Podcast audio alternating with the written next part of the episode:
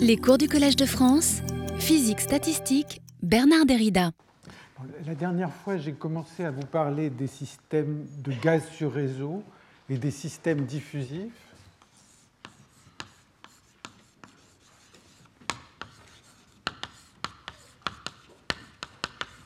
donc, c'est des systèmes qui vérifient la loi de Fourier. Et euh, quand on a parlé en termes de particules, quand on met ce type, ces systèmes diffusifs en contact avec deux thermostats ou deux réservoirs à des densités différentes, eh bien, ils sont caractérisés par deux euh, coefficients de transport qu'on peut définir de la manière suivante. Si le système a une taille L, qui est supposée grande, eh bien, le courant moyen est de la forme D de ρ, ρA moins ρB sur L pour ρA moins ρB petit. Et les fluctuations du courant intégré, donc Q, c'est le nombre de particules qui vont sortir du euh, réservoir pendant le temps T, eh bien, la variance de ce Q va être donnée par un coefficient de transport sigma de rho, et on avait vu que le D et le sigma sont reliés à euh, une dérivée de l'énergie libre ou une compressibilité euh, d'équilibre. Donc euh, il y a en fait un seul coefficient de transport à déterminer. On avait vu qu'il y a des systèmes gradients pour lesquels c'est facile de les déterminer, d'autres systèmes non gradients pour lesquels on a une méthode variationnelle, mais c'est plus compliqué. Alors, ce que j'avais commencé à dire la dernière fois, c'est qu'en fait, pour décrire toute la dynamique de ces systèmes même lorsqu'ils sont loin de l'équilibre, euh, il y a une théorie qui va être reposée sur une idée de hydrodynamique fluctuante qui va considérer que si je prends un point x du système, à une position x, et au temps t, eh bien, localement, il va y avoir un courant, hein, donc ça va être l'hydrodynamique fluctuante,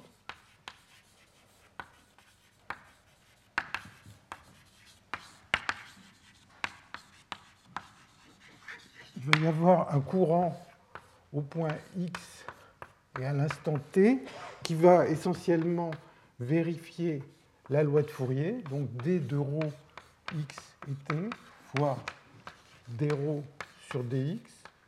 Hein, donc ça c'est euh, la loi de Fourier plus un bruit. Je mets volontairement des grands X, vous allez voir pourquoi tout à l'heure. Euh, donc ça c'est un bruit blanc gaussien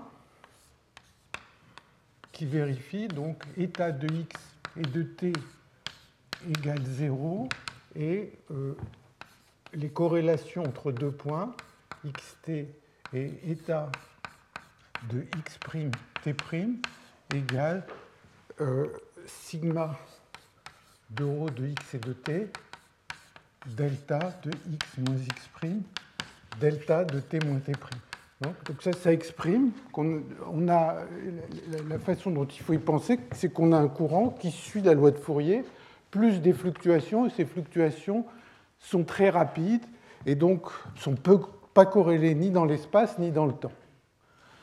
Bon, donc c'est essentiellement cette équation euh, qui euh, représente l'hydrodynamique fluctuante. Et puis si on veut regarder l'évolution des densités, eh bien, il faut lui ajouter une équation de conservation qui, elle, n'a aucun bruit, qui est que dρ sur dt égale moins dj sur dx. Donc ça, c'est une équation totalement déterministe qui exprime juste euh, euh, la conservation du nombre de particules. Alors tout ça, c'est une hydrodynamique fluctuante euh, qui correspond à, à, un système de taille L et avec un véritable temps. Alors, je vous laisse faire le calcul. En fait, il est assez immédiat. Que si vous essayez de calculer QT moyen, eh bien, si on moyenne le courant, on va faire disparaître ce terme-là, et donc on va retrouver que le courant moyen est égal à euh, moins d de rho, rho prime, et si la différence de densité est très faible au bord, le d de rho n'a pas le temps de changer, et donc on retrouve euh, la, première euh, propriété. La deuxième se retrouve aussi assez facilement. Si vous, écrivez que la partie fluctuante de Qt, donc si vous écrivez que la partie fluctuante de Qt, c'est intégrale de t euh, de j de x à t', hein, donc supposons que ρ' égale 0 dans le système, hein, donc si on est à l'équilibre, euh, l'intégrale de ceci, c'est juste l'intégrale du bruit, donc c'est dt'. Bon, ça c'est euh, le courant intégré pendant le temps t au point x.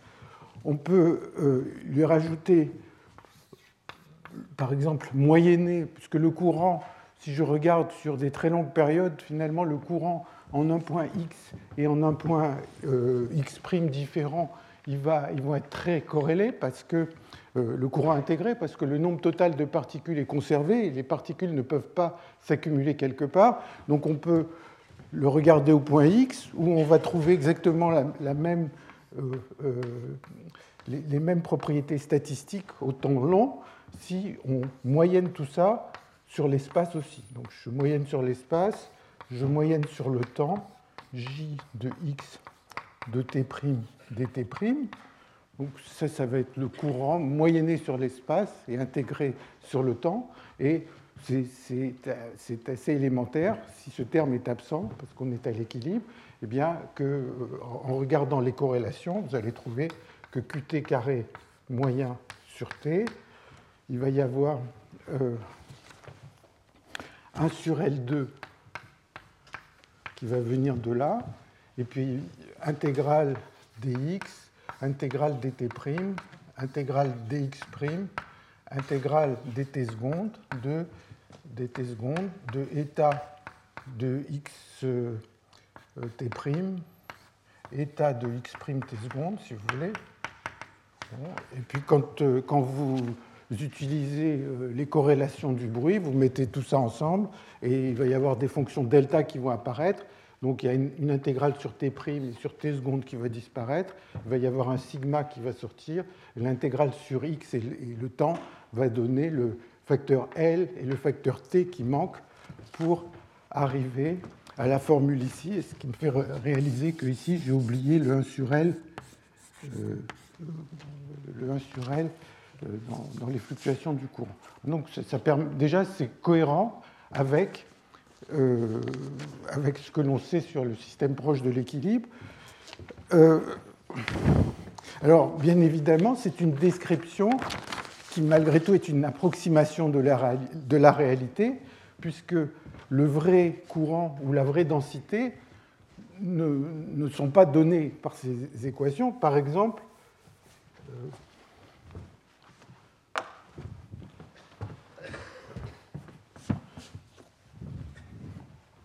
Par exemple, euh, si je regarde le vrai courant en un point x à l'instant t,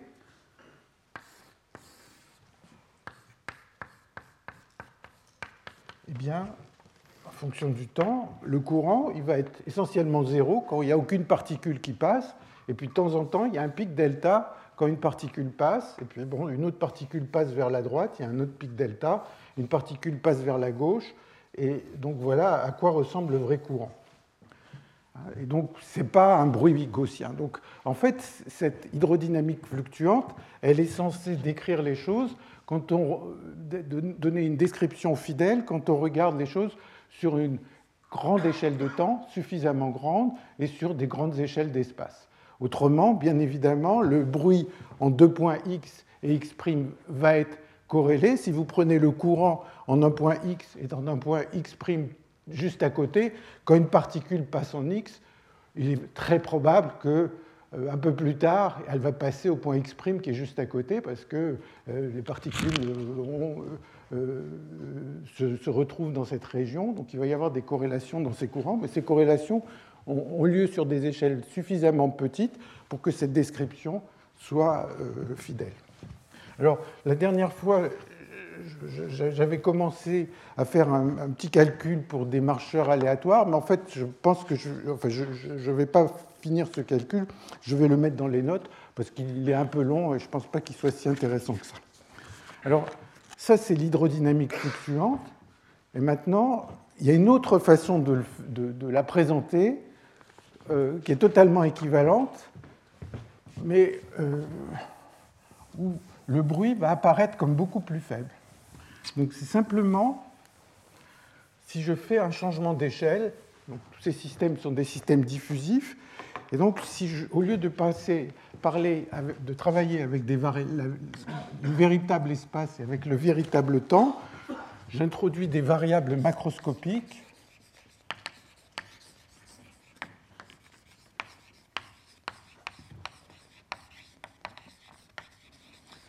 qui sont simplement un petit x, c'est les vraies distances divisées par L, un temps taux qui est le, vrai temps divisé par L carré. Hein. S'il y a des marcheurs aléatoires, on s'attend bien à ce que le temps scale comme les distances euh, au carré.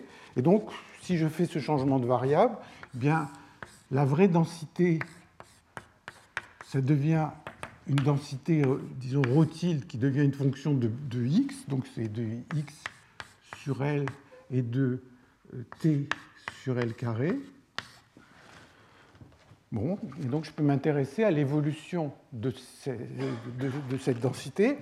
Bon, et le courant, le vrai courant, bien, d'une certaine manière, les courants dans le système de taille L, ils sont typiquement d'ordre 1 sur L, comme on l'a vu tout à l'heure. Hein, le courant moyen, il est d'ordre 1 sur L. Donc en fait, quand je fais ce changement d'échelle, eh bien, d'une certaine manière, il faut que j'introduise un courant rescalé, si vous voulez, de x et de L, de t sur L2. Et d'une certaine manière, je suis obligé de mettre ce 1 sur L si je veux que ces quantités vues à grande échelle continuent à vérifier une loi de conservation comme celle que j'avais euh, précédemment. Donc j'avais dρ sur dt plus dj sur dx égale 0 hein, dans les vraies variables. Et maintenant, eh bien, si je, fais ce changement de variable, j'aboutis à dρ tilde sur d taux plus dj tilde sur d, donc petit x, égale 0. Hein. Donc si je n'avais pas mis ce 1 sur L, euh, j'aurais une, loi de conservation modifiée, donc en fait j'aurais euh, d'une certaine manière euh, brisé un peu les habitudes, enfin les, lois auxquelles je suis habitué. Bon, elles, seraient vraies si je ne l'avais pas fait, il, faudrait, il y aurait un facteur L qui traînerait et qui m'embêterait un peu. Mais, donc c'est la bonne façon de faire ce, ce changement d'échelle. Et donc avec ces nouvelles variables, je peux dire à quoi ressemble l'hydrodynamique fluctuante Eh bien, elle va, avoir la tête suivante, très semblable à ce qu'on a vu là. J tilde égale moins d de ρ, donc de x et de taux, d ρ sur dx, plus un nouveau bruit, qui va dépendre de x et de taux, et puis la loi de conservation que je viens d'écrire. Et donc la seule différence, c'est que maintenant, les, corrélations du bruit, état tilde, état tilde, eh bien, ça va être les mêmes que tout à l'heure, sigma delta de x moins x prime, delta de taux moins taux prime, divisé par L.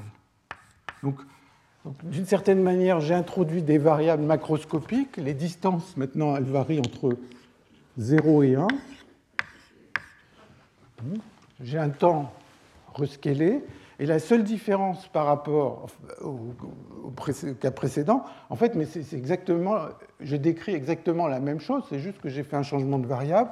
Je me retrouve dans une situation où le bruit est très petit. Plus la taille du système est grande, plus le bruit est petit qui n'est pas très étonnant, c'est ce à quoi on s'attend toujours, plus mon système est grand, plus les fluctuations sont petites, et là, eh bien, euh, ça se voit parce qu'il y a ce 1 sur L hein, qui provient simplement de ces changements de variables. Donc, en fait, une bonne partie de ce que je vais dire aujourd'hui et dans les, euh, dans les deux cours restants, euh, ça va être de décrire ce qui se passe quand le système est grand, et donc quand le bruit est faible. ce que vous voyez, plus elle est grande, plus le bruit est faible. Donc c'est une description de faible bruit. Alors quels sont le type de questions euh, auxquelles on a envie de répondre? Bah,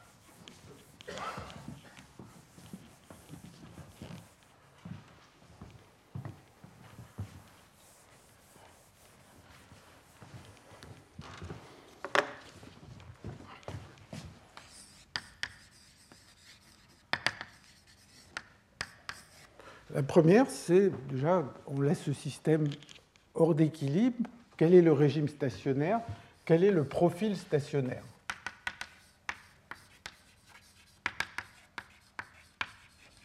Hein, Donc il va y avoir, je prends cette variable macroscopique, x qui va de 0 à 1. Et maintenant, la densité va être ρA d'un côté, ρB de l'autre.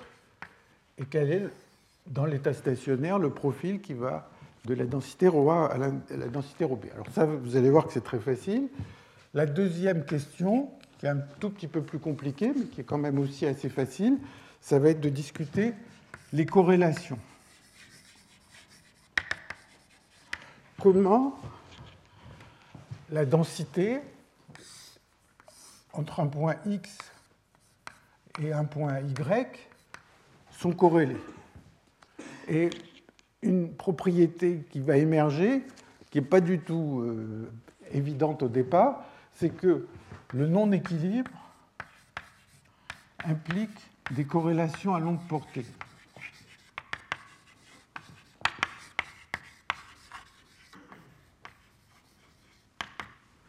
Et, quand je vais essayer d'expliquer pourquoi, en fait, ce qui paraîtra bizarre à la fin, c'est qu'à l'équilibre, il n'y en ait pas. Ce n'est pas tellement hors d'équilibre, a des corrélations à longue portée, c'est qu'à l'équilibre, il n'y en a pas, et on verra un tout petit peu pourquoi. Troisième question, c'est de définir un quasi-potentiel.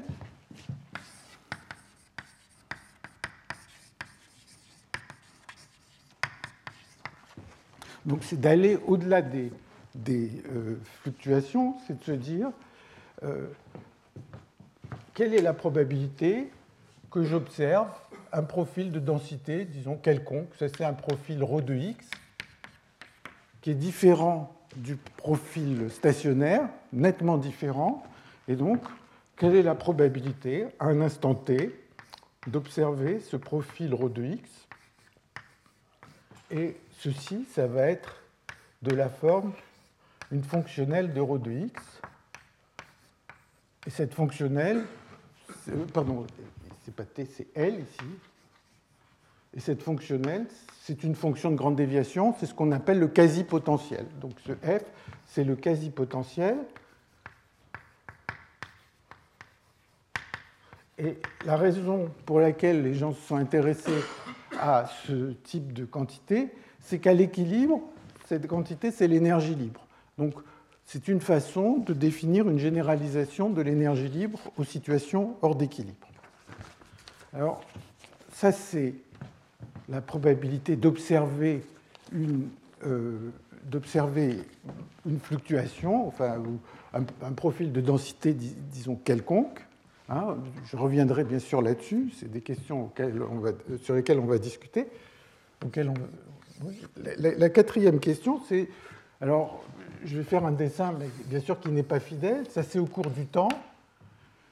Ici, on a ce profil que je vais appeler ρ bar de x. Donc ça, c'est le profil stationnaire, c'est ce à quoi ressemble le système euh, quand je l'observe à un temps quelconque.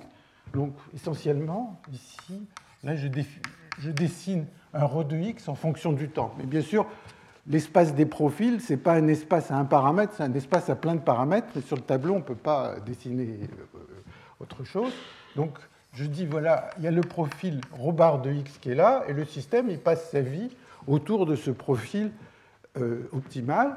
Mais de temps en temps, il arrive une fluctuation qui fait qu'il se retrouve dans un profil peu probable, bar, qui est là, je sais pas, en rouge.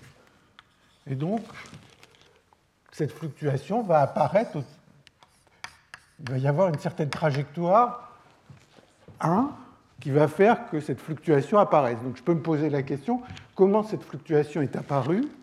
Et puis, je peux me poser la question aussi, comment cette fluctuation relaxe? Donc, il y a une trajectoire une trajectoire ou beaucoup de trajectoires, enfin un ensemble de trajectoires qui fait que je vais observer cette fluctuation qui relaxe, et là je regarde la, façon dont la fluctuation se produit. Et un résultat en fait qui est assez ancien, qui est dû à Onsager et à Machloup,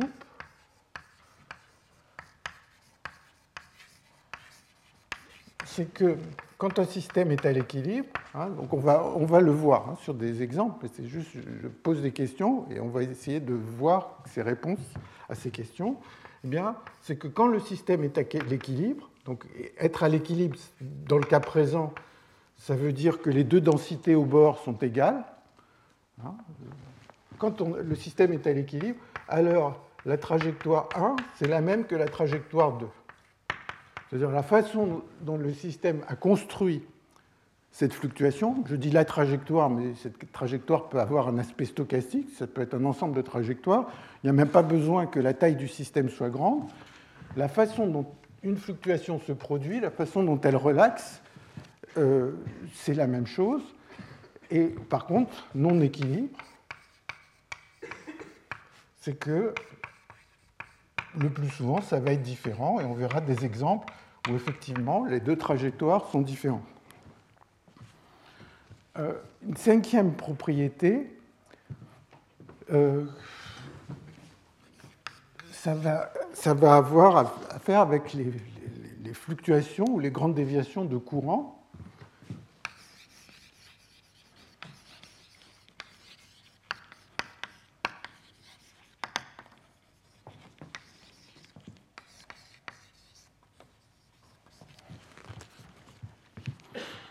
donc, j'ai mon système qui est en contact avec deux thermostats ou deux réservoirs. Bien sûr, le nombre de particules qui vont traverser le système pendant le temps t, par exemple, là, je peux me placer à, l'entrée, compter le nombre de particules qui sont rentrées dans le système, ou me placer au milieu, ou, moyenner sur tout, sur tout le système. Eh bien, ce nombre, quand je suis hors d'équilibre, il y a un nombre moyen qui est le courant moyen du système. Bon, on a vu ce à quoi il, va aller en termes du coefficient de transport des deux rho, mais on peut se poser la question quelle est la probabilité que sur une longue période de temps, j'observe un courant qui n'est pas le courant moyen, donc j'observe un courant J, et ceci, ça va décroître exponentiellement avec une fonction phi de j qui est la fonction de grande déviation du courant. Enfin, on avait rencontré ce type de fonction de grande déviation l'an dernier, et donc la connaissance de cette fonction de grande déviation va me permettre de dire des choses sur les grandes déviations du courant, mais ça va me donner aussi accès à toutes les fluctuations du courant. Je vous rappelle que si on prend la transformée euh, alors déjà, à quoi, à quoi, ressemble cette fonction de grande déviation du courant? Eh bien, euh, est-ce que c'est visible ici?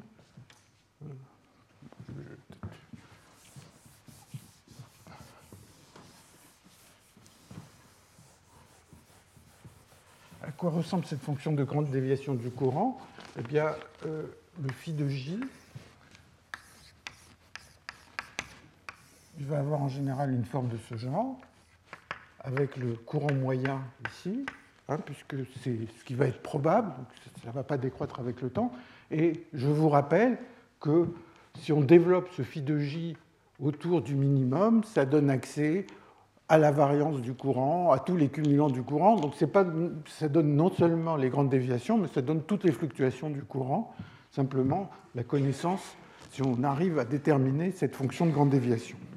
Alors, dernière euh, propriété qu'on va discuter, c'est euh, euh, la, enfin, la probabilité d'observer une certaine mesure empirique, c'est-à-dire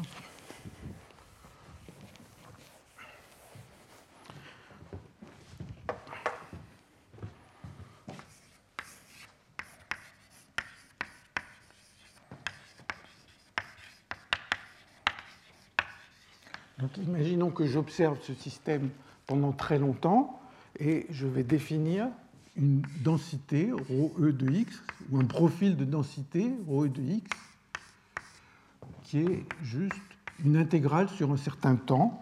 Donc je prends une fenêtre de temps grand T et je regarde, je moyenne sur cette euh, fenêtre de temps grand T la densité autour du point X. Donc ça, c'est le, le, véritable profil de densité euh, qui se produit dans le système. Et là, je moyenne ce profil de densité pendant le temps, sur le temps. Donc, euh, en général, si le temps est très long, le plus probable, c'est que je vais observer le profil de densité euh, moyen, hein, qu'on va calculer dans, un instant. Mais on peut se poser la question, quelle est la probabilité d'observer un certain profil de densité empirique? Et bien sûr, euh, si ce n'est pas le profil moyen, bah, ça va être de moins en moins probable si le temps est grand. Donc en fait, ceci, ça va être de la forme et puissance moins t. Si le système est grand, le bruit est petit, ça va être, il y aura aussi un moins L, et euh, il va y avoir une, fonctionnelle de ce profil de densité empirique. Donc voilà un certain nombre de questions qu'on peut, qu'on peut essayer d'aborder.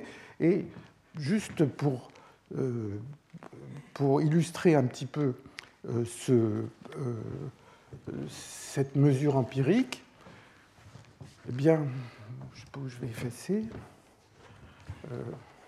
je réécrirai ça un peu plus tard.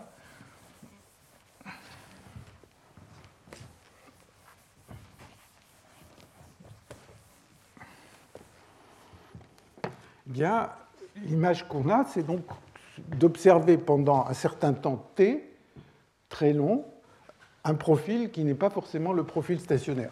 Alors, j'ai une fenêtre de temps qui va entre le temps 0 et l'instant t. Et donc, l'image qu'on peut avoir, c'est que ici, il y a le profil bar de x, le profil stationnaire. Là, il y a la mesure empirique que je veux observer. Encore une fois, tout ça, c'est dans un espace à haute dimension, puisque c'est l'espace de tous les profils, mais bon, ça n'a pas beaucoup d'importance. Et donc, ce qu'on voudrait, c'est que pendant toute cette fenêtre de temps t, il y ait un profil qui soit proche de ρ et de x. Et maintenant, on, va, se poser la question, comment le système va aboutir à ce profil de densité atypique, hein, si vous voulez. Par exemple, on pourrait se dire quelle est la probabilité que la densité de, particules dans la moitié gauche de cette pièce soit deux fois plus grande que dans la moitié droite? C'est une question de ce type. Bien des fluctuations éventuellement plus petites. Donc à quoi va ressembler le vrai profil de densité qui va, qui va aboutir à ça? Eh bien, Il va partir de la valeur stationnaire et puis il va y avoir une trajectoire qui va l'amener ici. Et puis au bout du temps t, au bout du il va y avoir une certaine trajectoire qui va raccorder. Ça va être typiquement un événement de ce genre. Et donc, on peut se poser la question à quoi ressemble cette trajectoire Et en particulier, on verra dans, des exemples simples que la trajectoire pour aboutir à euh, une densité empirique n'est pas du tout la même que celle qui correspond à avoir une fluctuation comme ça. En fait, ici, j'ai fait des angles, et en fait, ces angles sont, réellement là. C'est-à-dire que le système fait un effort pour arriver ici, au dernier moment, il, en met, il force pour, pour, atteindre ce point, alors que là, les trajectoires sont beaucoup plus douces. Et dans des exemples simples, on arrive à les calculer. Alors, ce que j'ai dessiné ici, c'est un scénario.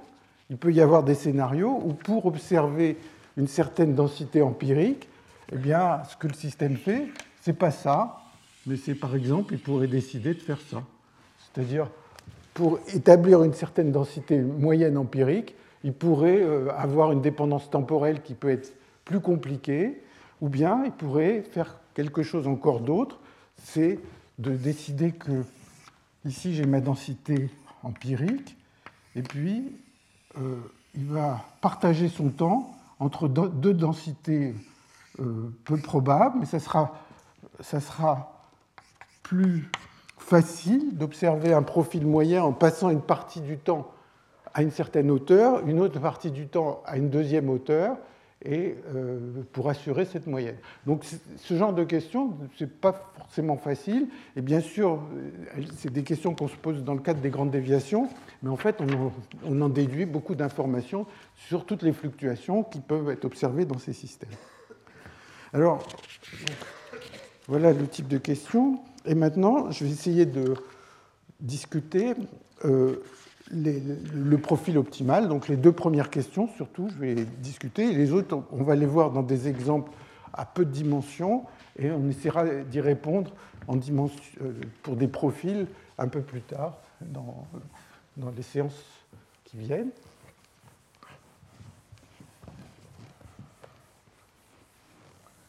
je vais peut-être mettre dans un coin l'hydrodynamique fluctuante, parce que donc, dans l'hydrodynamique fluctuante, si on prend la version macroscopique, on a des variables d'espace qui vont entre 0 et 1, un temps et qui est égal au vrai temps divisé par L.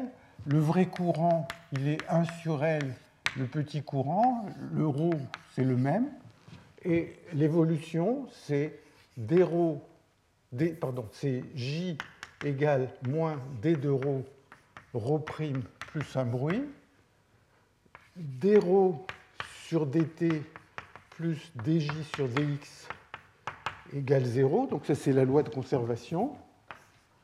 Et puis le bruit, état, état, hein, en un point x et en un point x', t', c'est sigma de rho de, au point x et t, et puis il y a delta de x moins x', delta de t moins t', ou de taux moins taux prime.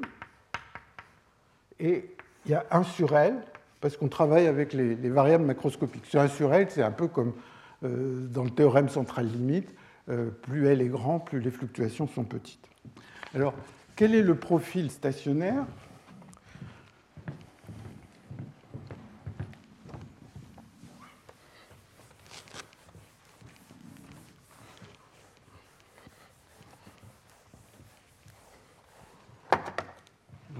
C'est normalement le profil stationnaire et les corrélations.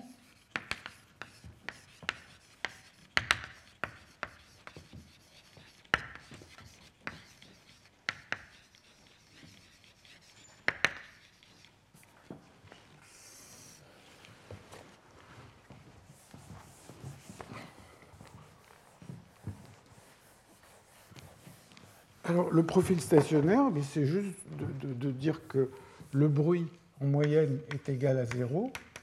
Donc, il va vérifier. J, le courant moyen, va être moins D de ρ, ρ'. Et, euh, donc, euh, à partir de là, je vais avoir le profil moyen, puisque le courant dans un régime stationnaire ne dépend pas de l'endroit où on se trouve. Donc ça, ça va me donner euh, le, profil moyen. La première chose que je peux faire, c'est d'abord de, calculer le courant moyen, J moyen. Si j'intègre ceci de 0 à 1, moins intégrale de 0 à 1 de d de rho, rho prime dx, c'est égal à intégrale de rho b à rho a de d de rho d rho et donc, le courant microscopique moyen, il va être donné par cette formule. Donc, je connais le courant moyen, et après, il suffit d'intégrer cette équation pour trouver le profil. Alors, en fait, au lieu de trouver le profil ρ de x, on va trouver x comme fonction de ρ, qui est, une façon équivalente de l'écrire. Donc, si vous intégrez cette équation en, en, prenant le courant moyen, vous allez trouver qu'au point x, la densité est solution de intégrale de ρ de x à ρ a d de ρ d ρ divisé par intégrale de ρ b à ρ a d de ρ d Donc voilà le profil moyen euh, qui, euh, va être linéaire, qui va être linéaire quand euh, le, la, la, constante de diffusion d est égale à 1, puis qui va avoir une forme plus ou moins compliquée si le d de ρ n'est pas égal à 1. Donc ça c'est facile. Alors maintenant, les corrélations. fluctuations de densité.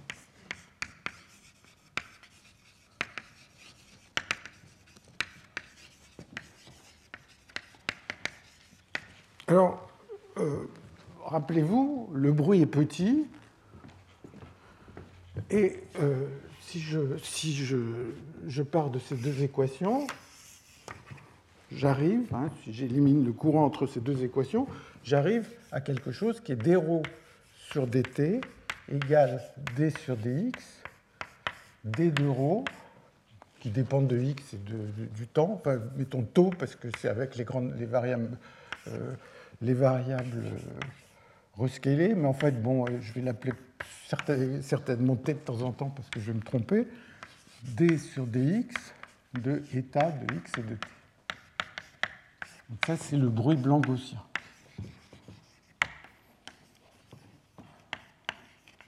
Non corrélé dans, dans le temps et dans l'espace. C'est pas les premières fois où on voit ce genre de choses. Euh, déjà, cet objet, euh, c'est un truc qui a l'air assez singulier. Prendre sa dérivée, ça fait un peu peur. Mais en fait, euh, on fait les calculs en se fermant les yeux et tout se passe très bien. Mais disons, d'où vont venir les corrélations? Ici, j'ai l'espace et là, j'ai le temps. Donc, mon espace à grande échelle, on a décidé qu'il allait de 0 à 1. Maintenant, je prends deux points x et y. Et puis, bon, il y a ces courants déterministes, mais il y a ce bruit. Et ce bruit, bah, à chaque instant du passé, à, tout endroit, euh, à tout point du passé, tout point z, du passé à un passé euh, euh, à un temps quelconque, eh bien, il va y avoir du bruit, et ce bruit, il va influencer la densité au point x et va influencer la densité au point y. Et donc les corrélations, elles peuvent se comprendre comme le fait que le même bruit à tous les instants du passé vont influencer ce qui se passe en x et en y. Et vous voyez que sous cet angle, eh on se dit euh, que le système soit à l'équilibre ou pas à l'équilibre.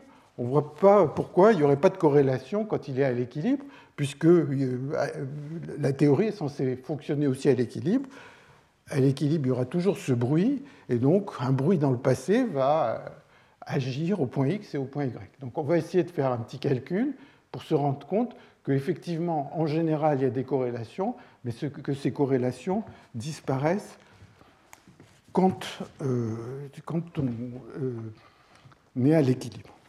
Alors, une façon de faire, c'est de se dire, on est intéressé à des petites fluctuations, donc on va, supposer que le rho de x et du temps est égal à ρ bar, le profil stationnaire, hein, peut-être ici j'aurais, je ne sais pas si c'est volontaire qu'il y ait ce bout de trait qui reste, non, non, c'est là, le profil ρ bar, hein, c'est le profil stationnaire, et maintenant on va dire, bon, bah, c'est le profil stationnaire plus une petite fluctuation. Donc je vais prendre cette forme, l'injecter dans l'équation bruitée et euh, essayer de voir ce que ça me donne pour la petite fluctuation. Et juste faire le calcul à l'ordre linéaire. Alors vous pouvez me croire, si vous mettez R petit, ben ça donne dr sur d taux égal, il y a d2 sur dx2, d de rho, bar de x, fois R de x et de taux, moins d sur dx de état de x et de tout. Bon, la, petite différence par rapport à ici, c'est que le d est rentré à l'intérieur de la deuxième dérivée. Quand on travaille à l'ordre linéaire, c'est ce qui se passe. Pourquoi J'en sais rien, c'est juste le calcul qui donne ça. Et donc, euh, rien qu'avec euh, ça, on voit que maintenant, on a ces petites euh, ces petits écarts de densité, R, eh bien, ils vont être linéaires dans le bruit. Et on a vu que le bruit va avoir des variances d'ordre 1 sur L. Je crois que c'est encore écrit quelque part que le bruit, à grande échelle, il, a des variances en 1 sur L. Donc on s'attend, avant de faire, le moindre calcul, que le R de x et de t, taux, le R de y et de taux prime, on s'attend à ce qu'en général, il soit en 1 sur L. Donc ça va être des corrélations d'ordre 1 sur L et qui vont être en général à longue portée. Alors si on veut faire un calcul, eh bien, pour ceux qui ont l'habitude, c'est un problème linéaire. Donc en général, ce qu'on fait, c'est qu'on introduit une fonction de Green. Donc je définis une fonction de Green qui est G taux de x et de y, qui est solution de d2 sur dx2 de d de rho bar de x g, de, g taux de x et de y. Donc ça, c'est la, fonction de Green est solution de cette équation. Et le, le g à l'instant 0, c'est un delta, delta de x moins y. Alors bon, cette fonction de Green, si vous avez un profil quelconque, un dédro compliqué et tout ça, bah, euh, euh, à part dire qu'elle existe ou de la calculer avec un ordinateur, on n'a pas une formule fermée. Dans le cas de l'exclusion symétrique, euh, le D vaut 1, donc je l'écrirai dans un, instant, on a une formule fermée pour, pour cette fonction de Green, mais autrement, bah, c'est une fonction, mais on peut l'avoir avec toute la précision qu'on veut. Donc en général, il n'y a pas de formule fermée. Et maintenant, eh bien, la solution de l'équation qui est là-haut, c'est juste R de x et de t est égal à intégrale dt' sur tout le passé. Donc c'est intégrale des z, gt de x, z. Alors, euh, pardon, c'est g de t moins t'. Et puis, il y a moins d de état de z et de taux prime sur dz. Donc ça, c'est... je vais mettre taux moins taux prime. Taux prime, taux. Hein, donc c'est juste la façon dont tout le monde intègre, quand on a la fonction de Green, va intégrer une équation linéaire avec un second membre. Et donc vous voyez que j'ai la fluctuation en fonction de tous les bruits qui se sont passés dans tout le passé, donc à, toutes les positions du passé, hein, le tantôt prime. Et, donc à partir de là, je peux, je peux euh, moyenner et calculer le R, et le R de x et de t. Si je regarde les corrélations à temps égaux, eh bien, euh, je multiplie ces, choses-là et euh, je moyenne sur le bruit. Alors, peut-être avant de moyenner sur le bruit, eh bien, je vais faire une chose qui est d'enlever la dérivée qui est là et de la mettre ici. Ça, c'est ce qu'on appelle faire une intégration par partie. Donc, au lieu d'avoir quelque chose qui me fait apparaître la dérivée du bruit, je fais apparaître la dérivée de la fonction de Green. J'ai quelque chose qui est linéaire dans le bruit. Et quand je vais multiplier R par R, il va y avoir des produits état-état. Et les produits état-état, ils vont me donner des, deltas qui vont me simplifier le calcul. Donc, je vous donne la formule à laquelle on arrive. On arrive à 1 sur L, donc bien 1 sur L, intégrale de 0 à l'infini dt ou des taux, intégrale de dz donc ça, c'est tous les points d'espace du passé. Chaque, chaque instant et chaque position du passé a une contribution au bruit. Et puis ici, j'ai sigma de rho bar de z, d sur dz, de g de x et de z, d sur dz. Donc là, il y a un taux, g taux de y et de z. Donc voilà ce à quoi ça aboutit. C'est juste, j'ai moyenné par rapport à ce bruit état. donc ça, ça donne une expression des fonctions de corrélation de densité. Je vais en écrire une autre qui s'obtient. Vous voyez, vous avez des dérivés par rapport à z et des dérivés, des, des, par rapport à z. Et donc, on arrive à faire des intégrations par partie. Ce qui, c'est rien de plus, ce que je vais dire, que des intégrations par partie et des propriétés du profil stationnaire.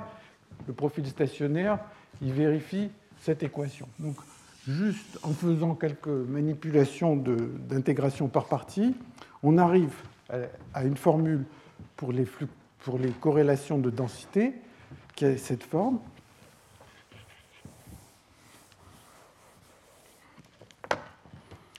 Rho de x ou R, R de x R de Y, hein, tout ça c'est à un temps donné,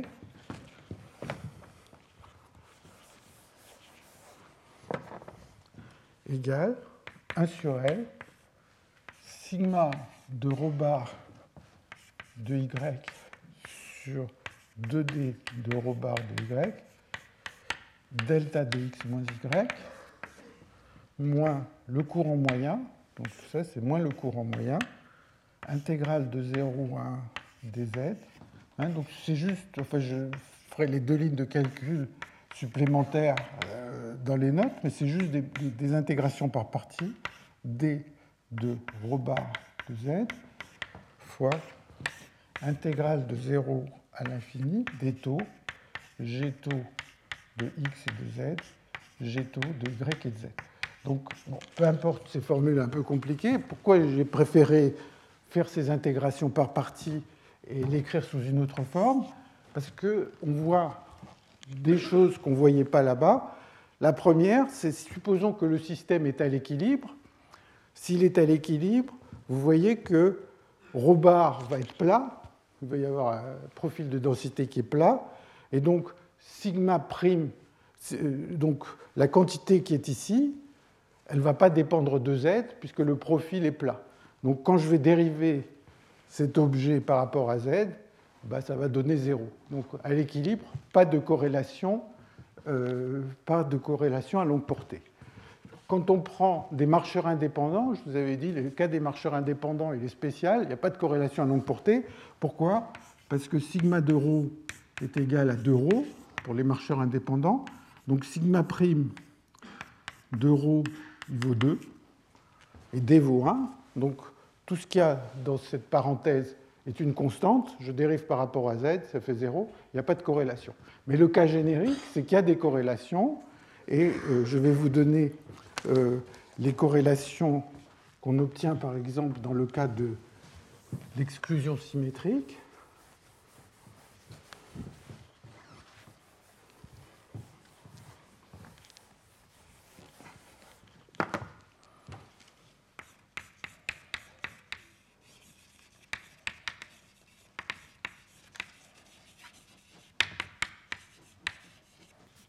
on va trouver que les corrélations de la densité au point X, donc ça va être au même temps, taux, ρ de Y et de taux.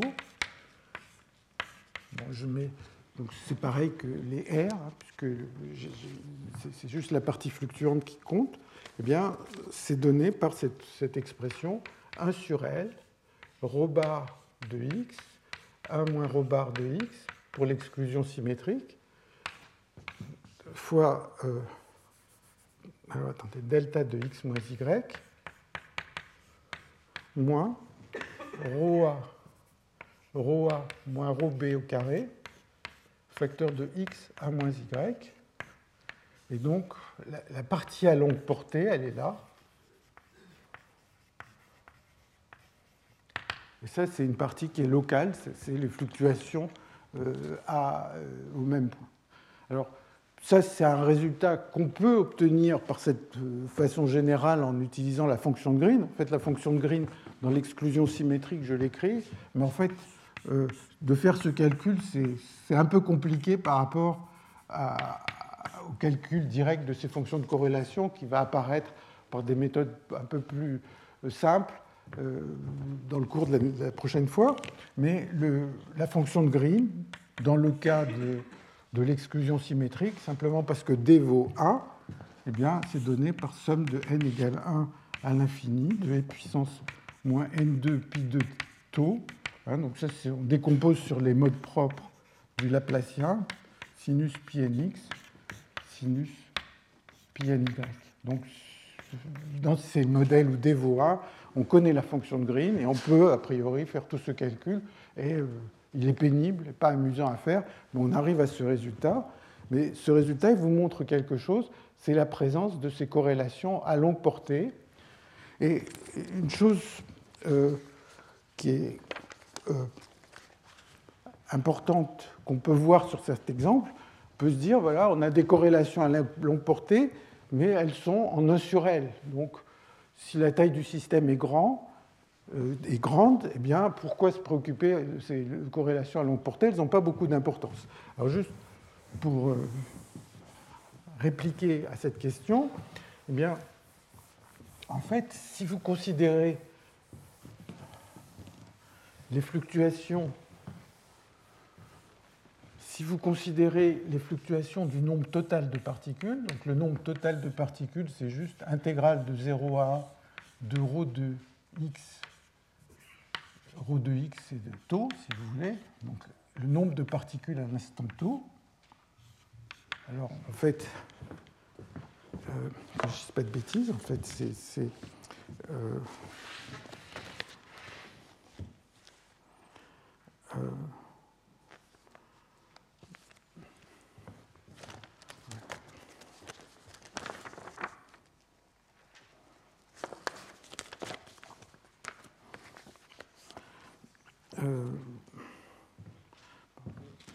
il y a une question d'échelle que j'essaierai de corriger dans les notes, mais ça va être un L ici.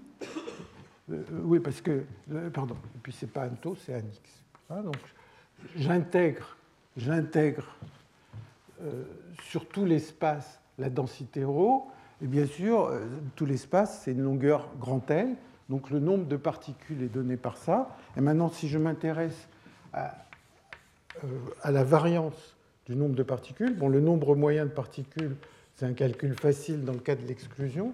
Dans le cas de l'exclusion, ρ bar de x, il vaut ρa 1 moins x plus rho bx. Donc calculer le nombre moyen de particules, c'est L rho a plus rho b sur 2. Bon, ça c'est facile.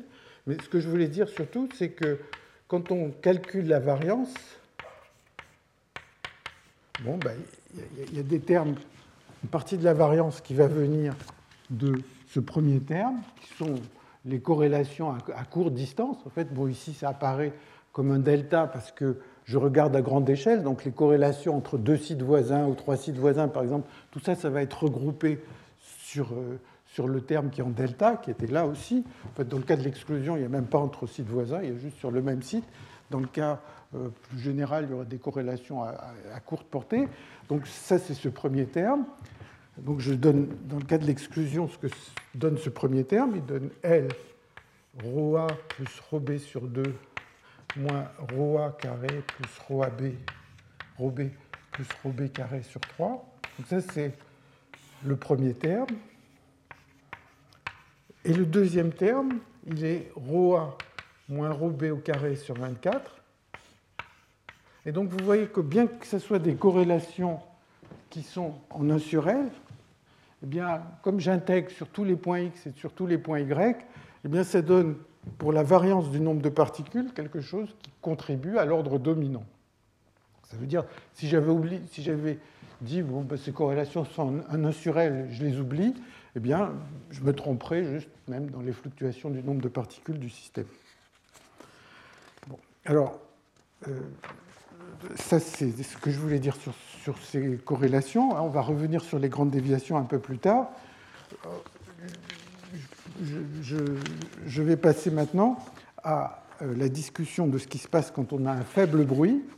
Et euh, pour l'illustrer, parce que beaucoup des questions que j'ai euh, posées tout à l'heure, en fait, se posent déjà quand on regarde un problème avec un faible bruit, et donc dans le cas le plus simple d'une équation de Langevin pour un tout petit nombre de, degrés de liberté. Et déjà, il y a beaucoup de choses intéressantes quand il y a un seul degré de liberté. Donc,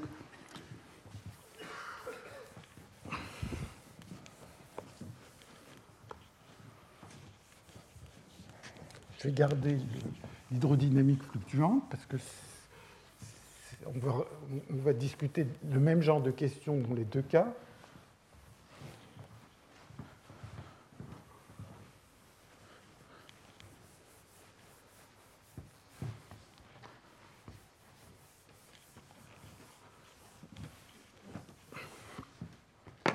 équation de Langevin dans un faible bruit.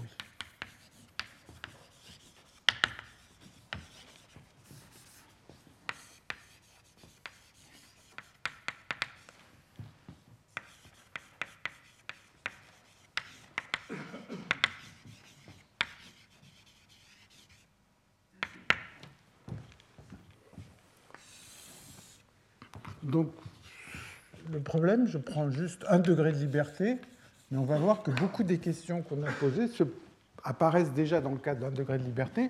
Donc, j'ai une variable, dq sur dt, égale f de q, plus un bruit, état de t. Et le, bruit, on va supposer qu'il est très faible, comme dans le cas précédent, état de t' égale epsilon delta de t moins t'.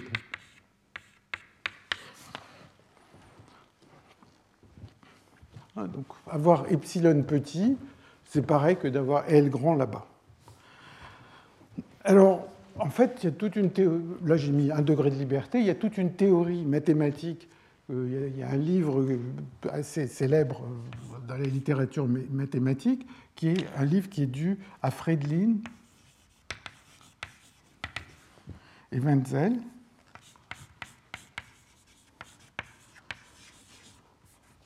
Mais en fait, c'est pour les physiciens, en fait, ce qui va, le genre de théorie qui va euh, être le plus proche de l'analyse de ces problèmes, c'est deux types de théories. L'une dont je ne vais pas parler pour ne pas passer trop de temps dessus, qui est la théorie WKB, hein, donc qui est due à euh, le W, j'oublie, Wenzel. Donc il y a deux Wenzel dans cette histoire. Il y en a un qui est allemand et l'autre qui est russe. Il y en a un qui a deux L et l'autre qui en a qu'un. Et euh, Kramers moins. C'est une méthode qui est utilisée en physique quantique pour décrire les euh, limites semi-classiques où il y a un petit paramètre, en physique quantique, c'est le paramètre h bar. Donc quand h bar tend vers 0, la façon dont on va retrouver euh, les limites classiques et aussi d'avoir les premiers effets quantiques dus à, ce h bar qui est non nul, c'est une façon d'aborder ces questions, c'est la théorie WKB. Et c'est très très proche de ce qu'on va faire ici quand on va regarder des systèmes avec un faible bruit.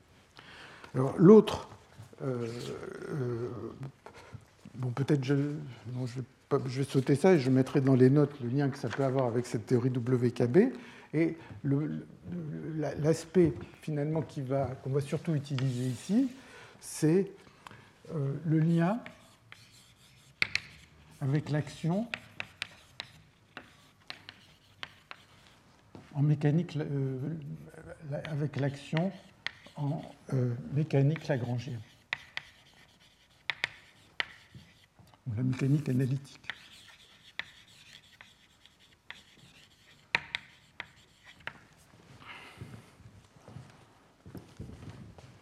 Alors, si je discrétise le temps pour l'équation de, Langevin qui est là, hein, donc j'ai une force f de q. Pour l'instant, j'ai rien dit de spécial sur cette force f de q. Eh bien, si je discrétise le temps, je vois que q à l'instant t plus delta t, ça va être qt plus f de qt plus un bruit, et le bruit b c'est l'intégrale de t à t plus delta t de état de t' dt'. Et donc, ce bruit, il va être de moyenne nulle et il va avoir une variance qui est égale à epsilon delta t. et bien sûr, puisque état est un bruit gaussien, B est aussi gaussien, et donc si je veux me poser la question quelle est la probabilité d'observer une trajectoire? Donc une trajectoire, c'est se donner euh, Qt'. Tout ça, je créé à une dimension, mais la théorie a une dimension quelconque qui n'est pas pareille. Donc je, me dis, voilà, je, veux savoir quelle est la probabilité d'observer une trajectoire. Eh bien, euh, pendant chaque intervalle de temps d'été, j'ai un petit bruit gaussien qui va me permettre de suivre. C'est le bruit qui va faire que la trajectoire n'est pas la trajectoire déterministe sans bruit, mais différente. Donc ce bruit va me permettre de suivre une autre trajectoire. Et la probabilité de la trajectoire, eh bien, ça va être un produit de gaussienne. À chaque instant delta t, il y a un nombre b aléatoire. Et donc ça va être moins exponentiel, moins somme des q de t plus delta t, moins q de t, moins f de q de t delta t au carré sur 2 epsilon delta t. Hein, j'écris simplement que la variable b, la variable b, c'est cette différence, c'est une variable gaussienne, donc euh, la variance est connue. Et une fois que j'ai dit ça, bah, vous voyez que je peux prendre delta t tout petit, et ceci, ça devient une intégrale, ce qu'on appelle une intégrale de chemin, intégrale de 0 à, à t, de q point moins f de q au carré sur 2 dt. Euh, bon, q, alors ça va être q, euh, q point moins f de q dt. Et puis il y a le 1 sur epsilon qui était là et qui va intervenir. Et donc vous voyez que la probabilité d'une trajectoire, c'est donné par cette exponentielle.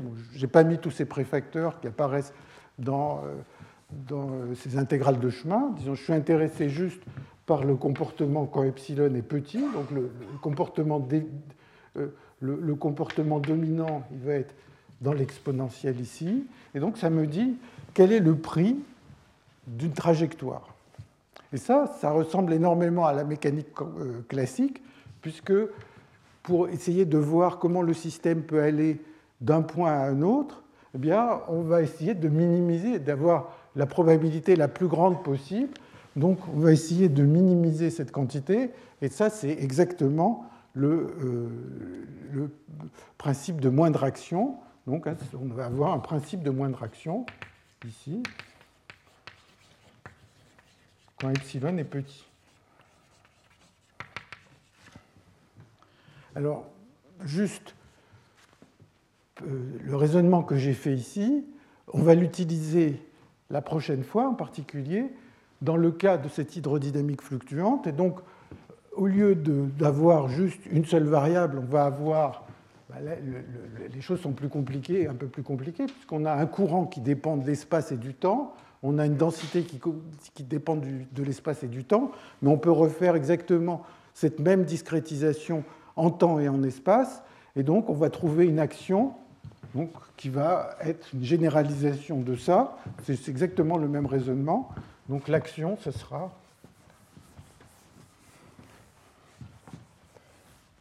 Donc pour ρ et j, l'action, ça va être exponentielle. Il y aura un faible bruit, donc c'est L, il y aura un temps t, et puis il va y avoir intégrale sur l'espace, intégrale sur le temps, ça va être un temps tôt, t sur F2, et puis il va y avoir j plus d de rho, rho prime au carré sur 2 sigma de rho. Et donc ça, ça sera l'action pour l'hydrodynamique fluctuante. C'est exactement la même chose, on discrétise l'espace et le temps.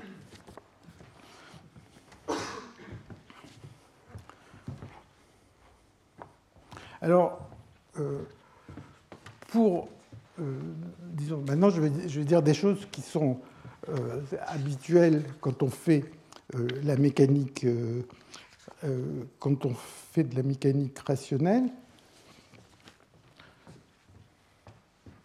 On a donc hein, la probabilité d'une trajectoire, je vais la réécrire dans un coin.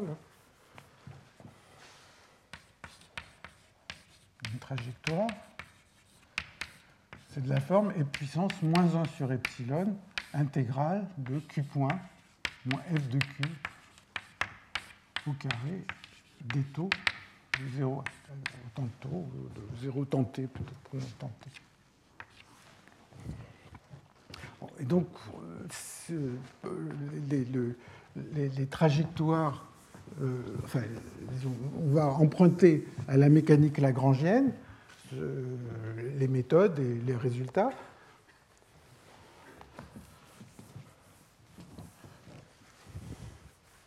Donc, le, premier type de question que l'on peut se poser en mécanique lagrangienne, c'est de se dire, voilà, quelle est la trajectoire, ici, ce sera la probabilité, pendant le temps t, d'aller d'une position à l'instant plutôt à l'instant t1 d'aller d'une position q de t1 à une autre position Q de T2 à temps T2. Hein.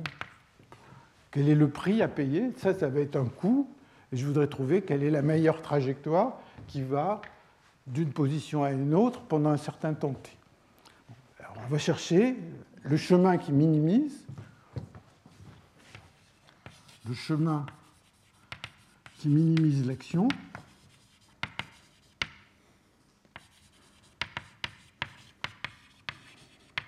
Ce qu'on va voir dans cet exemple simple, qui se retrouve dans ce problème euh, plus compliqué d'hydrodynamique fluctuante, c'est que parfois il y a un seul chemin qui minimise, mais parfois, en particulier quand on est à l'équilibre, il peut y avoir plusieurs chemins qui minimisent.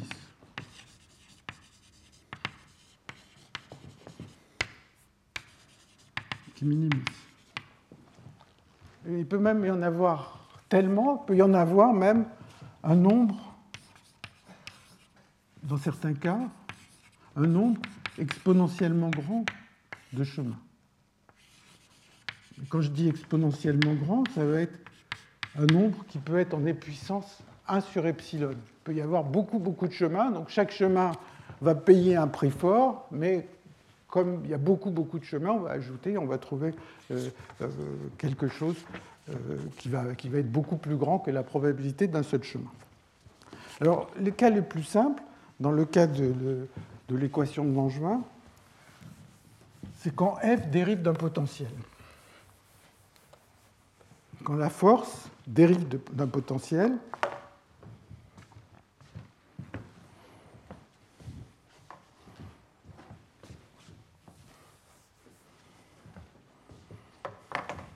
Donc, quand ça dérive d'un potentiel, essentiellement, c'est la dynamique d'un système à l'équilibre, car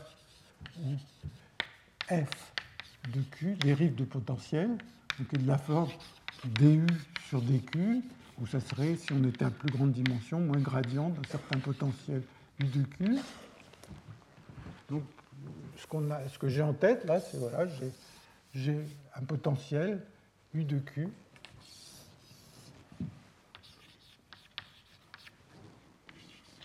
F, c'est la dérivée. Donc ici, F s'annule au minimum, ici, par exemple, à l'origine, si on veut. Et le genre de question qu'on peut se poser, c'est comme on l'a vu tout à l'heure, c'est de se dire quelle est la probabilité d'observer, donc ici ça va être, disons, l'origine, je vais appeler ça Q0, je dis quelle est la probabilité d'observer une valeur Q1 qui n'est pas la valeur d'équilibre, hein, puisque quand il y a très peu de bruit, le système il va tomber au minimum de ce potentiel et il va avoir des petites fluctuations ici. On peut se poser la question, quelle est la probabilité d'observer une valeur Q1 qui n'est pas la valeur d'équilibre? Alors, comme je l'ai dit tout à l'heure, eh euh, le système il est à Q0, à l'équilibre. Ça fluctue. Et puis, je voudrais, à l'instant, par exemple, à l'instant 0 ou à un instant donné, observer une valeur Q1, et donc il va monter comme ça, et il va descendre comme ça. la question, c'est à quoi, euh, quelles vont être les, trajectoires, quelle est la trajectoire optimale qui va me permettre d'observer ces fluctuations. Alors, ce qu'on va voir, ce qui n'est pas très surprenant, c'est que pour relaxer, une fois qu'il est arrivé là, qu'est-ce qu'il fait? Il se laisse porter et va prendre la trajectoire la plus facile. Et la trajectoire la plus facile, qui ne coûte rien, c'est Q point égale F de Q. L'action va être maximum. Si Q point égale F de Q, la relaxation euh, va, être la plus probable, euh, puisque ça va annuler l'action qui est là. Alors, ce qu'on va voir, facilement, c'est que ici, Q point est égal moins F de Q. On va le voir dans le calcul, qui n'est pas un calcul compliqué, mais d'une certaine manière, ce qu'on va voir, on le sait déjà, puisqu'on sait que quand on a une dynamique qui euh, vérifie le bilan détaillé, observer un événement ou observer l'événement euh, euh, retourné dans le temps, enfin symétrique dans le temps, c'est la même chose. Donc, s'il y a une trajectoire pour arriver à Q1 ici, la trajectoire qui est là serait la même, parce que l'une serait la création de la fluctuation, l'autre c'est sa relaxation, et quand j'échange la flèche du temps, eh ben, l'un s'échange dans l'autre. Comment ça se voit? Je vais essayer de trouver la trajectoire qui minimise ceci. Alors, ben, cette trajectoire, ah, donc je veux arriver à un instant donné là-haut. Et donc, mettons que je, je, Attendez que je regarde mes notes. Donc, intégrale de q point moins f de q au carré dt. Je, euh, je développe le carré. Donc, j'ai intégrale de q point carré moins 2 intégrale de q point f de q. Euh, donc tout ça, c'est des intégrales sur le temps, plus intégrale de f de q au carré. Et maintenant, quand le f dérive d'un potentiel, intégrale de q point f de q, l'intégrale se fait, et ça va être u de q1 moins u de q0, cette quantité-là. Donc, vous voyez que euh, si j'essaye de, de, regarder une trajectoire qui va de Q1 à Q0, que ce soit celle qui monte ou celle qui descend, il faut que je minimise toute cette quantité. Bon, pour celle qui descend, le minimum est facile puisque c'est Q point égale F de Q. Donc je, connais la bonne trajectoire qui descend. Mais si je, étant donné que le terme central, là, ne dépend, ne dépend pas de la trajectoire, ne dépend que des points d'arrivée et du point euh, de départ. Eh bien, quand je vais minimiser le Q point ici, vous voyez que quand je vais le minimiser, euh, il va falloir que ça me donne 0 pour la trajectoire qui monte. Mais si j'ai minimisé, bah, je vois que quand je vais voir, euh, pardon, pour la trajectoire qui descend, quand je, vais minimiser, je vais voir que ça va être exactement la même solution pour la trajectoire qui monte, puisque ce sera, c'est, exactement le même problème, puisque les deux problèmes ne diffèrent que par ce, terme central. Donc ça va être la même trajectoire qui monte et la même trajectoire qui descend. Donc ça, c'est, c'est, euh, attendu. Euh, alors, une, euh, donc cette propriété, comme je le disais tout à l'heure, hein, c'est dû à Onsager et Mashloop ont compris que quand on regarde la création spontanée d'une fluctuation et la façon dont elle relaxe, c'est exactement la même chose. Et ça, c'est euh, en particulier le même type de raisonnement que celui qui conduit aux, relations de réciprocité d'Onsager. Alors, euh, on peut se poser euh, d'autres questions, comme par exemple la question sur la mesure empirique.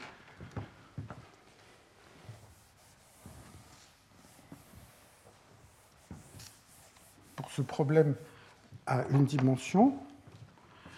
Et euh, avant de le faire, je vais juste vous rappeler quelque chose qui est connu en mécanique analytique. Donc je vous rappelle, en mécanique analytique, on, a une action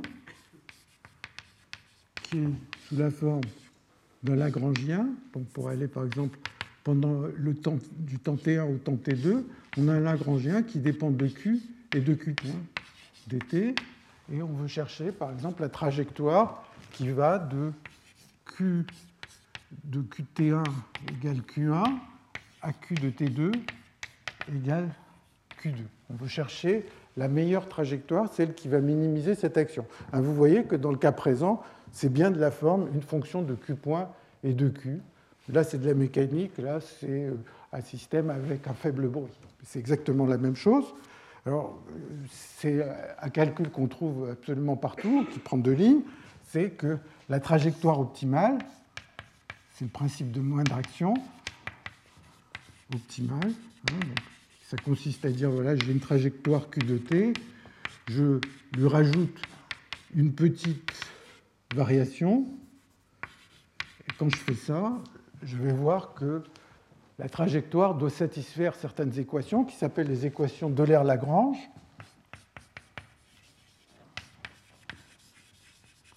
Ces équations, c'est juste un petit calcul de variation, elles vont me dire que d sur dt de dl sur dq point égale dl sur dq.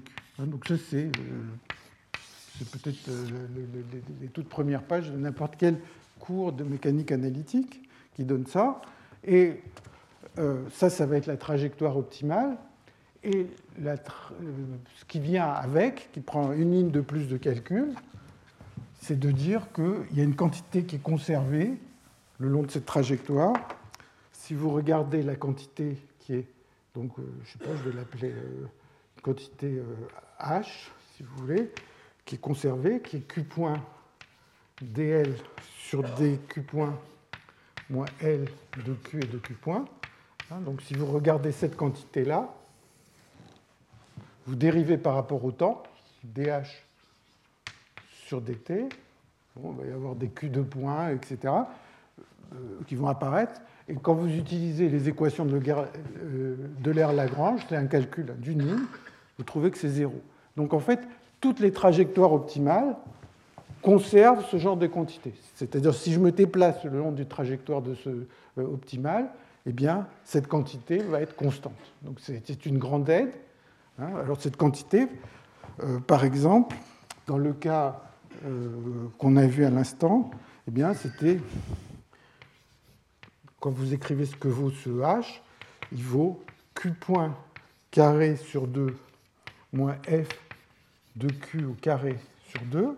Donc, hein, dans, l'exemple où le Lagrangien est donné par cette action, bon, ceci est constant, mais en plus, euh, au point q0, f vaut 0, et au temps moins l'infini, q point vaut 0. Donc en fait, quand je regarde toutes ces trajectoires, eh bien h vaut 0 le long de toute cette trajectoire. Si h vaut 0, les deux, seules possibilités, c'est que q point vaille f de q ou q point vaille moins f de q. Hein, donc toutes les trajectoires qui vont de q0 à q1 en partant au temps moins l'infini, en arrivant au temps plus l'infini à q0, elles sont forcément q point égale moins f de q ou q point égale plus f de q parce que cette quantité est conservée. Alors, je vais euh, vous laisser peut-être comme un exercice, si vous avez envie de le faire, c'est de se poser la question de la mesure empirique. Donc c'est exactement le même problème. J'ai une variable Q1, mais maintenant je voudrais que pendant un temps supposé très long, je voudrais que pendant un temps très long, il y a un Q empirique qui est égal à 1 sur T de 0 à T de Q de T dt. Et je voudrais que ceci prenne une valeur Q1 qui est là. Donc, euh, pardon, Q1, est là, c'est U de Q1. Q1 est là. Donc je voudrais que pendant un temps très long, observer le système ici. Alors, euh, la, première chose, c'est quelle est la probabilité de cette mesure empirique? Ben, Ça va être, a priori, ce n'est pas très compliqué à se dire. On se dit, bon, naïvement, si on a un potentiel pas trop méchant, eh bien, euh, le système il va s'arranger pour rester ici. Pour rester ici, s'il ne bouge pas, ou s'il reste tout près d'ici, eh bien, le Q point euh, peut-être que ici j'ai oublié un 2, qui ne change rien à cette affaire, que le Q point va être 0, et puis je vais rester à cet endroit-là, donc je vais trouver e puissance moins t f de Q1 carré sur 2 epsilon. C'est la probabilité d'observer cette mesure empirique pendant un temps très long. Tout ça, c'est pour epsilon petit, t très grand, et donc, euh, si vous voulez être plus précis, comme je l'ai appris avec euh, certains amis qui sont là, il faut mettre des hauts de T, euh, des hauts de je sais pas quoi, de, de 1 sur epsilon, des petits taux de, toutes ces choses derrière. bon, donc ça, ça me donne le prix à payer pour observer une mesure empirique qui n'est pas Q0. Hein, bien sûr, quand au point Q0 la force s'annule, Maintenant, je peux me poser la question, à quoi ressemble la trajectoire? Donc ici, j'ai l'instant 0, j'ai l'instant t, j'ai ce Q1, donc le système va rester autour de cette valeur. Et puis là, bah, là quand je ne lui impose plus rien, il va relaxer. Et puis là, alors comment il va relaxer? Il va relaxer comme ça. Et puis là, il va relaxer comme ça. Donc, hein, je, voudrais regarder les événements pour lesquels l'intégrale de Q pendant un temps t long est proche de Q1.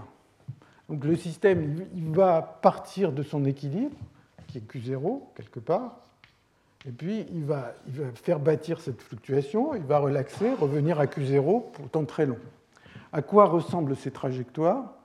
Eh bien, en utilisant cette euh, quantité qui est conservée le long des trajectoires, hein, je vous laisse faire euh, le calcul, je le mettrai dans les notes, eh bien, la trajectoire, en fait, euh, correspond, il y a deux morceaux, il y a juste avant le temps zéro et après, et là, dans cette région, elle fait moins f de q, q point égale moins f de q, ce qui n'est pas très étonnant, pour les raisons qu'on a dit tout à l'heure, quand on est au temps moins l'infini, f égale 0, q point égale 0, et cette quantité-là est conservée, donc la trajectoire jusqu'à l'instant 0 prend cette forme.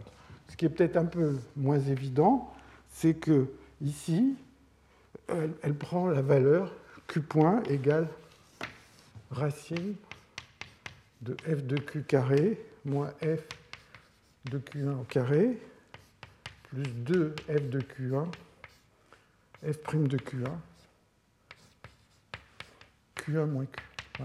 Mais, juste en utilisant, donc, tout ça est sur la, sous la racine carrée, mais on peut connaître la trajectoire euh, qui va amener à, ceci. C'est encore une fois en, écrivant que la quantité h qui est là est conservée.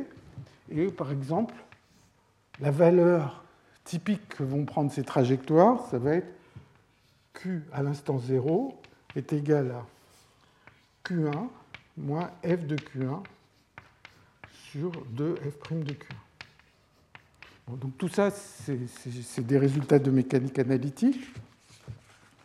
Euh, mais, mais, en fait, on va voir qu'un certain nombre de ces choses ne sont pas, euh, ne, ne, sont pas vraies si le potentiel n'a pas une forme de ce genre.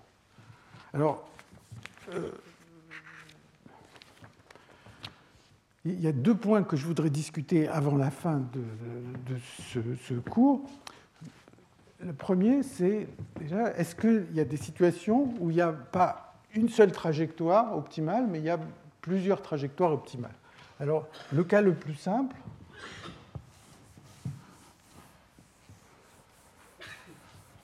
c'est de prendre l'équation de Langevin sur un cercle.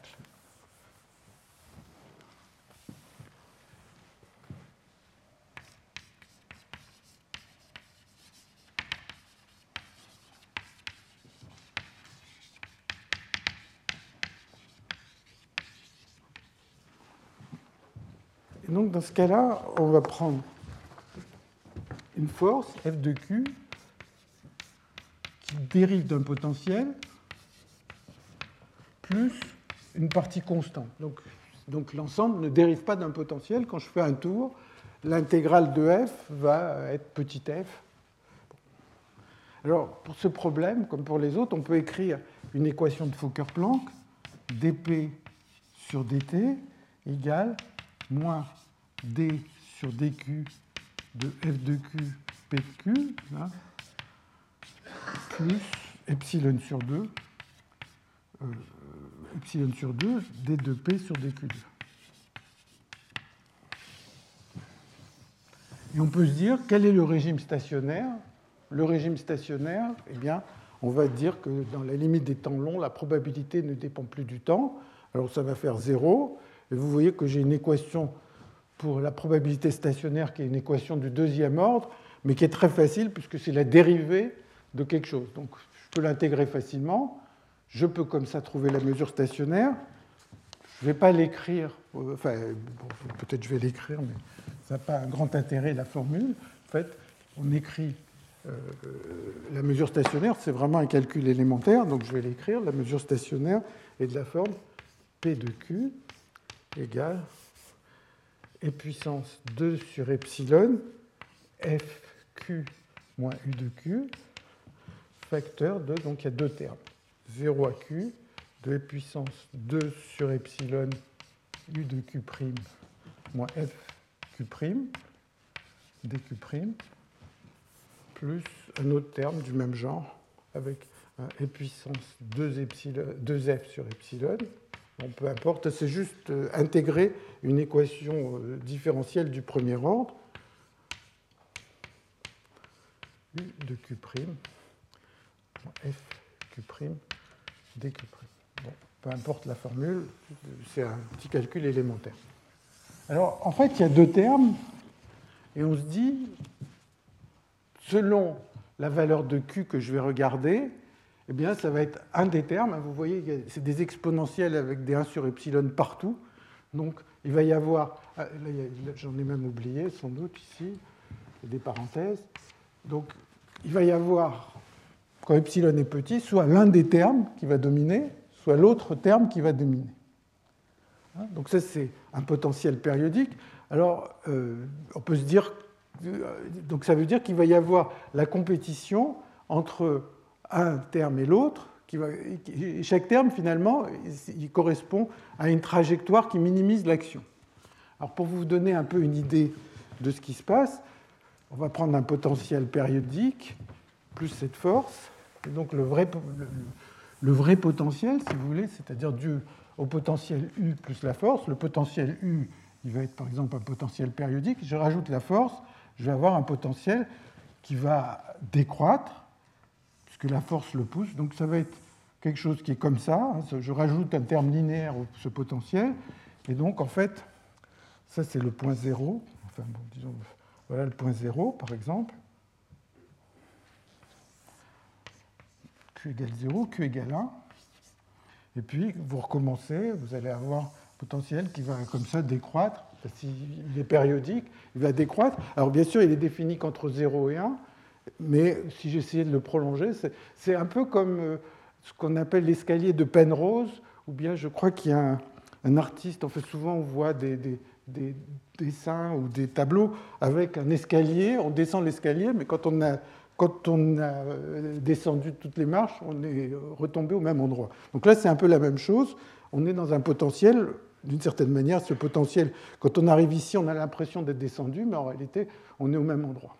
On peut se poser la question, quelle est euh, la probabilité d'atteindre un point Q1 Ici, je voudrais atteindre un point Q1 comment une fluctuation va m'amener d'un point Q1. Alors, sans doute, à l'équilibre, quand epsilon tend vers 0, je suis dans un maximum, un minimum, qui est soit celui-là, mais celui-là c'est le même, puisque le système est périodique. Donc, si je veux atteindre Q1, eh bien, il va falloir que je trouve une trajectoire qui m'amène de cet équilibre et qui arrive en Q1. Alors, cette trajectoire, elle peut faire monter là, Bon, là, ça me coûte de monter le sommet, mais je pars de plus haut, ou bien je pars vers la gauche et j'essaye de monter ici. Et selon la valeur de Q, ça va être une des deux trajectoires qui va être plus favorable. Alors, euh, j'en discutais la semaine dernière avec Gabrielli qui a fait, euh, le, qui a fait le séminaire, et il me disait qu'il y a une construction géométrique qui est très simple pour savoir à, quel endroit on change de trajectoire. Il dit, supposons que ça, ça soit un paysage montagneux, que le soleil est, euh, horizontal, les rayons du soleil, ils arrivent jusqu'ici. Donc tous les points, bon, mon dessin n'est peut-être pas très fidèle, tous les points qui sont euh, au-dessus des rayons de soleil, euh, je vais les atteindre en venant par le haut, et tous ceux qui sont dans l'ombre, eh bien, je vais les atteindre par le bas. Je n'ai pas vérifié, mais normalement, c'est ce qui doit se voir dans cette expression qui est là. Donc ça, c'est un premier exemple. En fait, cet exemple, on peut, euh, j'avais l'intention, mais je ne vais pas avoir le temps de le faire, d'expliquer comment on peut calculer, encore une fois, simplement par, en, étudiant une équation différentielle qui s'intègre complètement à tous les autres qu'on veut, euh, on peut essayer de calculer le e puissance lambda q, donc ça donne une équation ici où le lambda apparaît. Et en fait, en perturbant par rapport à lambda, à chaque instant, on a juste à intégrer une équation euh, euh, avec un second membre, ce qui se fait sans aucun problème. Donc on a une suite comme ça de formules de plus en plus compliquées avec des intégrales comme ça, qui va permettre de calculer le courant moyen. Bien sûr, les particules vont avoir un courant moyen, les fluctuations de ce courant, etc. pour cet exemple, qui est un petit exemple amusant. Alors, les dernières choses euh, que je vais aborder, qui m'a demandé un peu de réflexion, mais sans doute qui est bien connue pour les gens qui travaillent avec cette théorie de Fredlin et Wenzel, euh, c'est la chose suivante. Je vous ai dit, voilà, on calcule la probabilité d'observer euh, une fluctuation pour un potentiel. Et maintenant, je me pose la question, supposons que mon potentiel a cette forme-là, un double puits, pas forcément au même endroit. Donc, il y a, ça c'est le U de Q. Je reviens à un cas d'équilibre, quelle est, et donc je peux me dire quelle est la probabilité d'observer une valeur euh, au point D, que, Q au point D, ça c'est le point D, quelle est la probabilité d'être là Donc la chose la plus raisonnable, c'est de se dire, on a ces, différents points, B, C, le système à l'équilibre sans bruit, il va être au minimum du potentiel, il va se retrouver là. Et maintenant, je voudrais arriver ici. Et donc, euh, comme le système est à l'équilibre, la probabilité d'être en D, bah, ça va être e puissance moins UD moins UA sur epsilon, sur 2 epsilon, enfin bon, peu importe, ça va être donné par cette différence de potentiel puisque le système est à l'équilibre. Mais par ailleurs, je me dis, bon, si je veux arriver ici, il va falloir avoir une trajectoire qui monte jusque-là. Bon. Et puis après, il va falloir encore monter. Hein. Si vous faites de la montagne, ce n'est pas la même chose s'il y a ce sommet en plus ou pas. Ça va être plus fatigant d'y aller. Et donc, normalement, la probabilité d'une trajectoire bien, ça va être. Tout ça, on peut faire des calculs euh, avec tous les préfacteurs qu'on veut, etc. Mais ce n'est pas très, intéressant. Ça va être. Il va falloir monter ce, premier, première, ce premier sommet. Donc, ça va être moins UB moins UA sur epsilon. Il y a un 2 ou pas de 2, bon, je ne pas de 2. Moins UD moins UC sur epsilon. Et donc, a priori, le prix d'une trajectoire est plus compliqué donné par cette expression, et qui, bien sûr, elle ne coïncide pas. Alors, où est le problème? Ben, Le problème, on peut le comprendre assez facilement en pensant à la dynamique renversée dans le temps. C'est-à-dire, au lieu de dire je veux arriver jusque là-haut, eh bien, je peux dire je pars de là-haut et je veux arriver ici. Qu'est-ce qui va se passer Au bout d'un certain temps, assez rapide, je vais me trouver dans ce minimum, et après, je vais rester assez longtemps dans ce minimum pour attendre qu'une fluctuation me permette de retomber ici. Combien de temps je vais rester près de ce minimum Bien, il faut sauter cette barrière. Donc le temps où je vais rester près du minimum C, il va être typiquement E puissance UB euh, moins UC sur epsilon. C'est le temps qu'il faut pour franchir cette barrière. Encore une fois, je le fais avec les mains. Tout ça, on peut mettre des calculs, euh, des pages de calcul si on a envie. Et donc, ce qui se passe, c'est que si je laissais relaxer, il y a beaucoup de trajectoires qui, vont de D à A. Les trajectoires descendent ici, restent un certain temps là et, décroissent. Et combien de temps ça reste? Un temps de cet ordre. Ce qui veut dire que le nombre de trajectoires, il est essentiellement donné par ce temps, puisque le, moment où je vais la, trajectoire va, arriver à franchir ce sommet et redescendre, ben c'est un temps plus ou moins euh, quelconque pendant cette durée de temps. Et donc, au lieu d'avoir une seule trajectoire, on a un très grand nombre de trajectoires. Ce nombre-là, la probabilité de chaque trajectoire est donnée ici. Quand je multiplie l'un par l'autre, on tombe sur le bon résultat. Alors, juste, je suis désolé d'avoir dépassé, mais à mon avis, la chose peut-être la plus euh, intéressante là-dedans, euh, c'est de se poser la question quelle est la probabilité de voir une mesure empirique qui est ici? Je voudrais que mon système en moyenne, sur un temps long, se trouve à un endroit intermédiaire. Alors tout à l'heure, on avait dit c'est e puissance moins f de q1 au carré sur 2 epsilon. Mais pour un potentiel qui n'est pas convexe comme ça, ce n'est pas du tout le cas. Ça va être très facile d'avoir une mesure empirique ici en passant une partie du temps en A et une partie du temps en C. Et on se dit qu'à la fin, ça va coûter rien du tout, puisque l'action est nulle quand je suis au point A, elle est nulle quand je suis au point C, donc a priori, de trouver n'importe quelle valeur intermédiaire, c'est zéro. Alors en fait, ce n'est pas zéro. Au lieu d'être quelque chose comme ça, la probabilité d'être en Q1, ça va être e puissance moins t, et quelque chose qui est tout petit, c'est-à-dire quelque chose qui est en puissance, euh, disons, c sur epsilon. Donc en fait, ça va être euh, tous ces problèmes de Kramer, c'est tout ça qui consiste à, comprendre le temps qu'on met à passer une barrière. Et, donc, euh, c'est juste pour vous dire que même à ce stade, ce genre de problème n'est pas si, simple, mais cette, cette, dépendance un peu compliquée en epsilon peut se comprendre. Hein. Donc voilà, je vais arrêter là. Encore une fois, j'ai été trop long, mais je voulais parler de ces choses.